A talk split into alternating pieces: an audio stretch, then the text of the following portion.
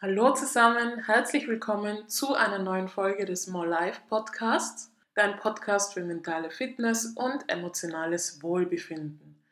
In der heutigen Folge möchte ich dir zeigen, wie du in fünf Schritten komplett abschalten und dein ganzes System runterfahren kannst. Stress ist ein sehr großes Problem in der heutigen Zeit, worunter wir alle bis zu einem gewissen Grad leiden. Und wenn man mal ganz ehrlich ist, wissen wir teilweise auch nicht, wie wir mit diesem Stress umgehen sollen.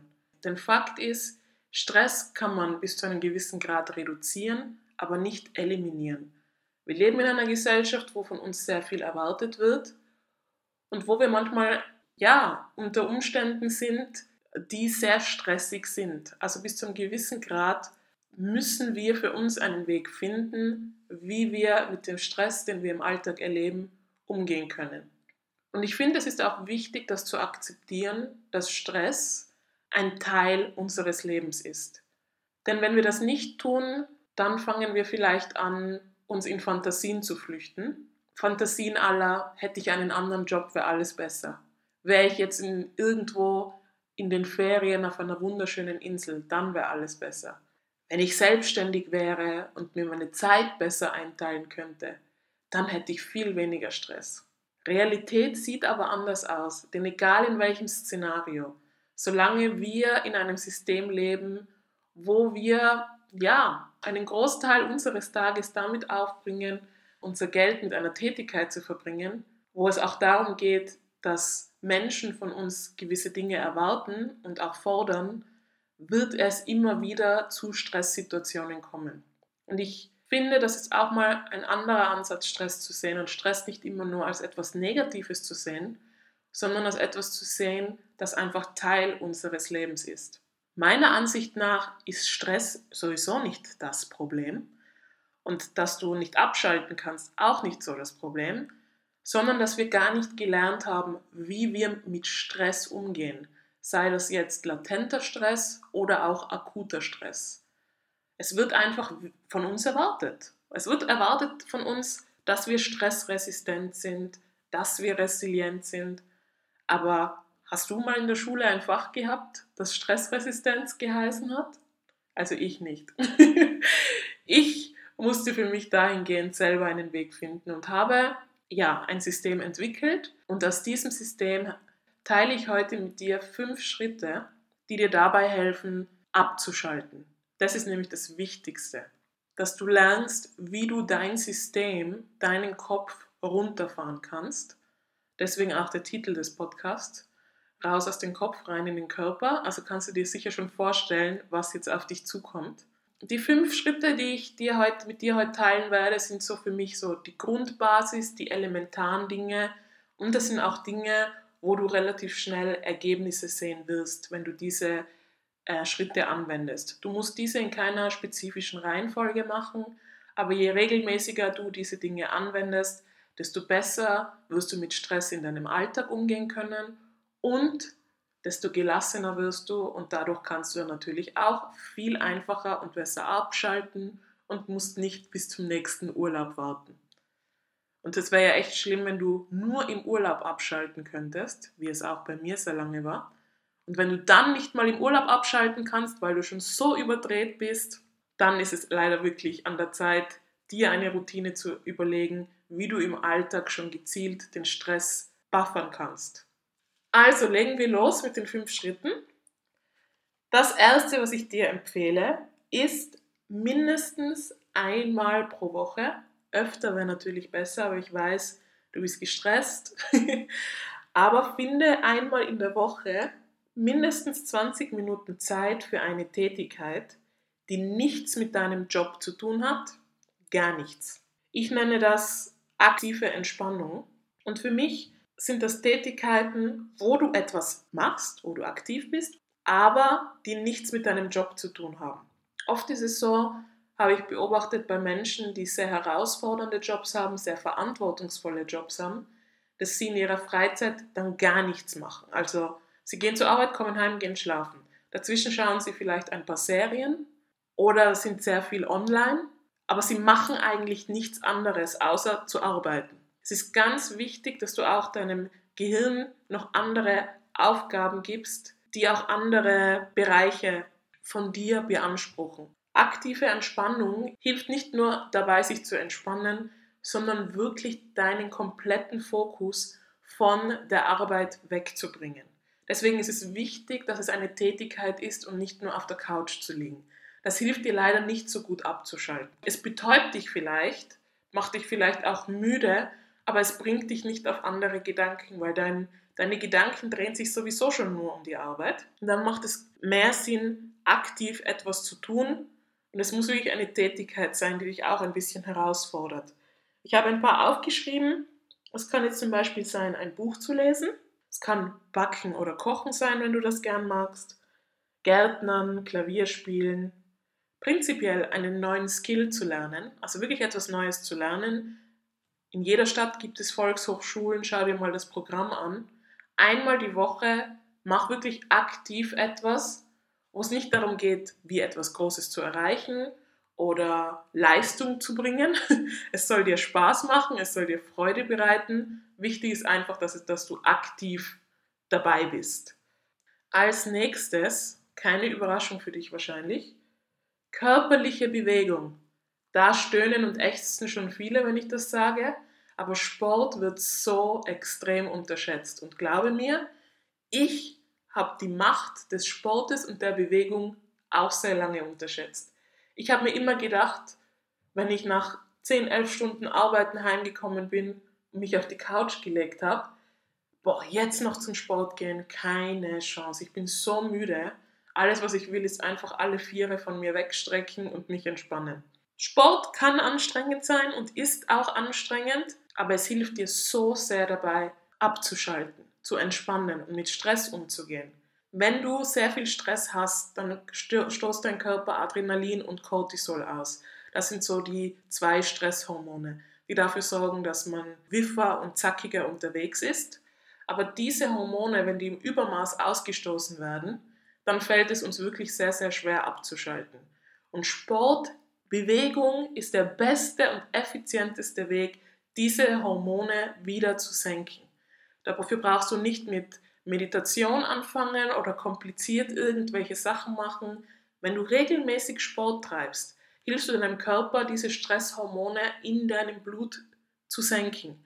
Und dadurch fühlst du dich weniger gestresst, bist ausgeglichener und kannst natürlich leichter abschalten. Deswegen empfehle ich jedem Menschen mindestens dreimal die Woche eine, eine halbe Stunde sich so zu bewegen, also dass du auch schwitzt und wenn du jetzt einer von denen bist, der sagt, aber ich habe keine Zeit und mir ist das zu stressig, was auch noch funktioniert, wenn du nicht zu weit weg wohnst von deinem Arbeitsplatz, zu Fuß in die Arbeit zu gehen oder mit dem Rad zu fahren oder einen Teil zu Fuß zur Arbeit zu gehen und einen Teil mit dem Fahrrad zu fahren.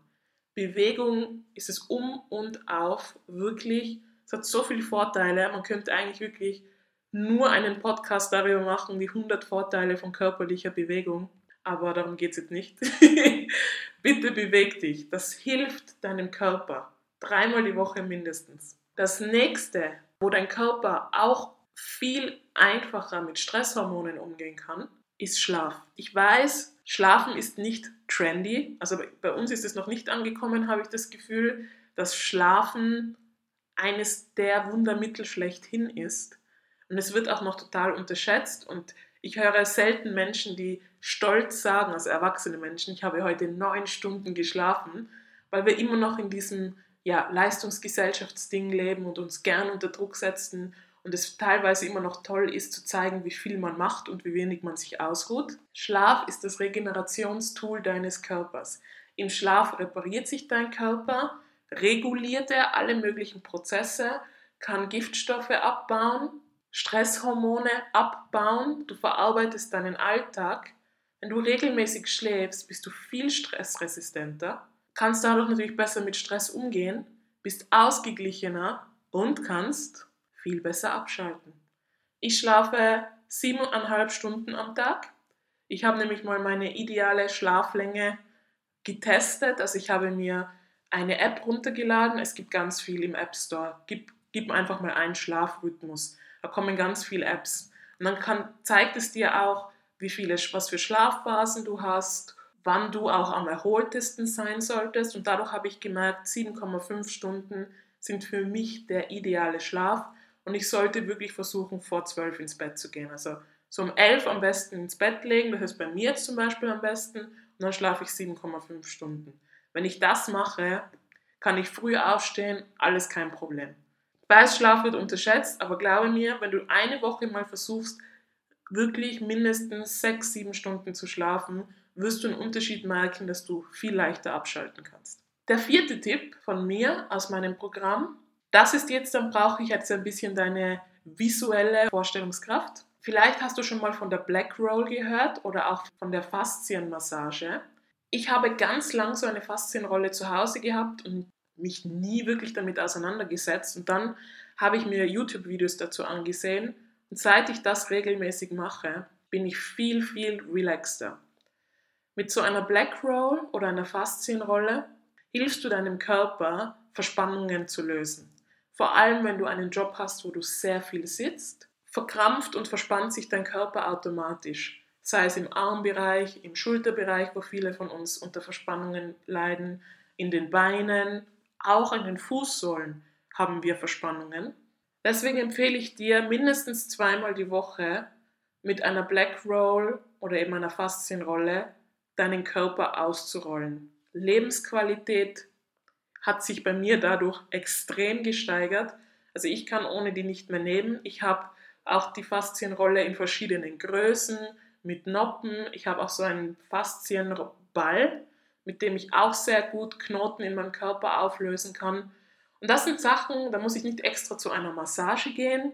Das kann ich zu Hause machen, vorm Schlafen gehen oder in der Früh, nach dem Sport. Wenn du auf YouTube das mal eingibst, Faszienmassage oder Faszienrolle, kommen eine Million Tutorials. Es ist ganz einfach.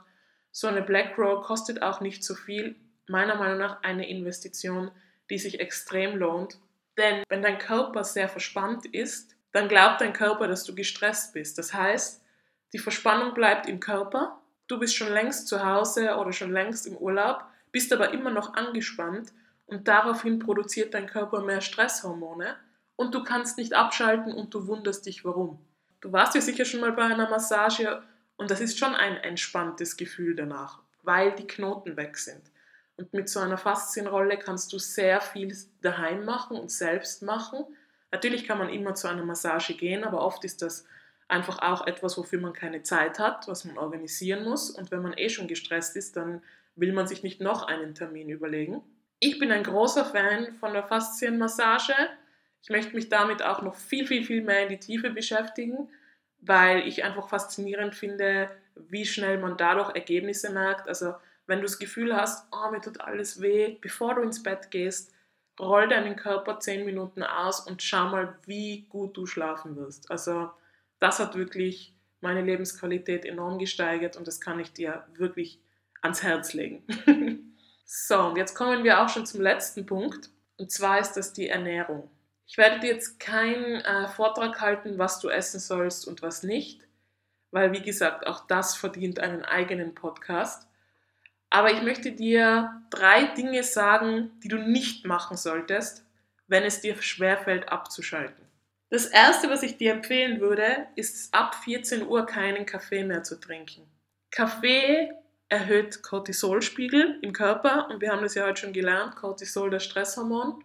Du wirst nicht gut schlafen können, wenn du um 18 oder 19 Uhr noch mehr Kaffee trinkst.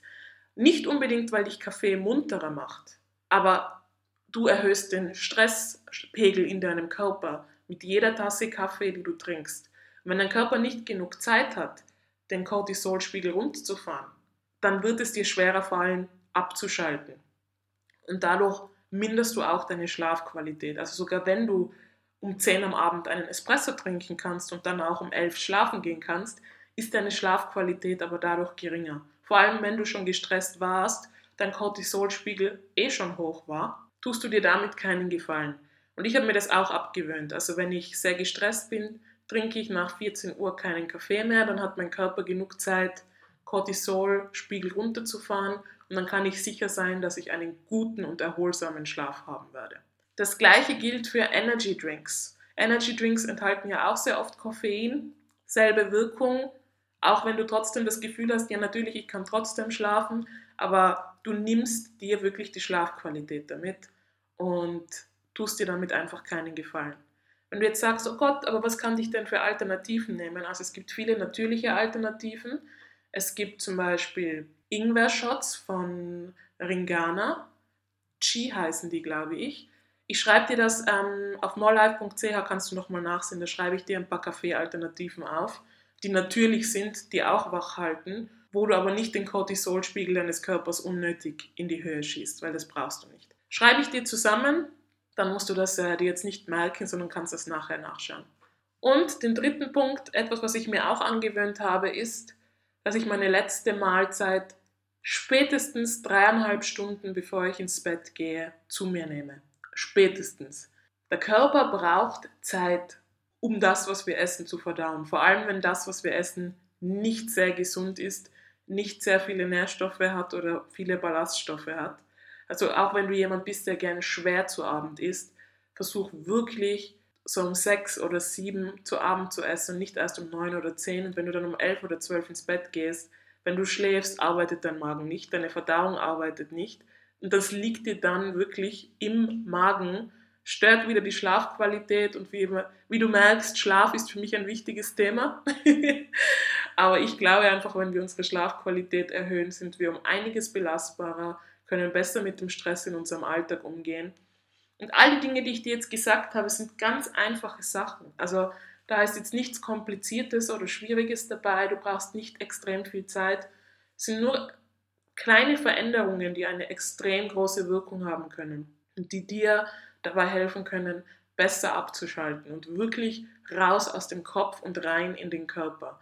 Denn dort spielt sich nun mal der Stress ab und dort können wir, wenn wir uns auf, dies, auf diese Weise mit Stress fokussieren, dass wir sagen, wir lösen den Stress, der sich in unserem Körper entwickelt hat, auf, dann können wir einfach auch besser abschalten und haben auch den Kopf dann wieder frei für andere Dinge. Also das waren jetzt diese fünf Schritte, Dinge, die du umsetzen kannst, damit du viel leichter abschalten kannst. Wichtig ist, damit das funktioniert, ist, dass du das regelmäßig machst. Also es ist wirklich eine Routine, die du Step by Step in deinen Alltag einbauen kannst.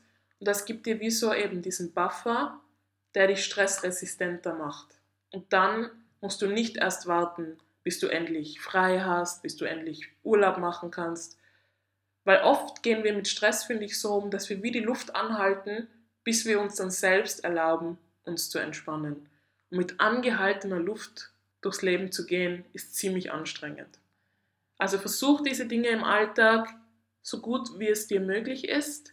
Du wirst sehr schnell einen Unterschied merken. Und wenn du noch mehr Infos haben möchtest oder noch spezifischer wissen möchtest, wie du für dich eine Routine finden kannst, die zu deinem Alltag passt, wo du noch viel gezielter auf Stressfaktoren in deinem Leben umgehen kannst, kannst du dich natürlich immer gerne bei mir melden. Denn ich finde, das Thema Work-Life-Balance ist heutzutage wichtiger denn je und Lebensqualität erhöhen ist mir ein großes Anliegen, weil wir haben nur ein Leben, oder? Und das sollten wir nicht nur darauf warten, dass wir die zwei, dreimal im Jahr im Urlaub fahren können, damit wir eine schöne Zeit haben, sondern im Alltag genug Energie zu haben, dass wir auch im Alltag schöne Momente erleben können. Das finde ich macht das Leben so erst lebenswert. Vielen Dank, dass du dir Zeit genommen hast, diesen Podcast anzuhören. Versuch die Tipps umzusetzen. Lass mich wissen, wie es dir damit ergangen ist. Ich bedanke mich ganz herzlich für deine Zeit, wünsche dir noch einen schönen Tag und bis zum nächsten Mal. Ciao!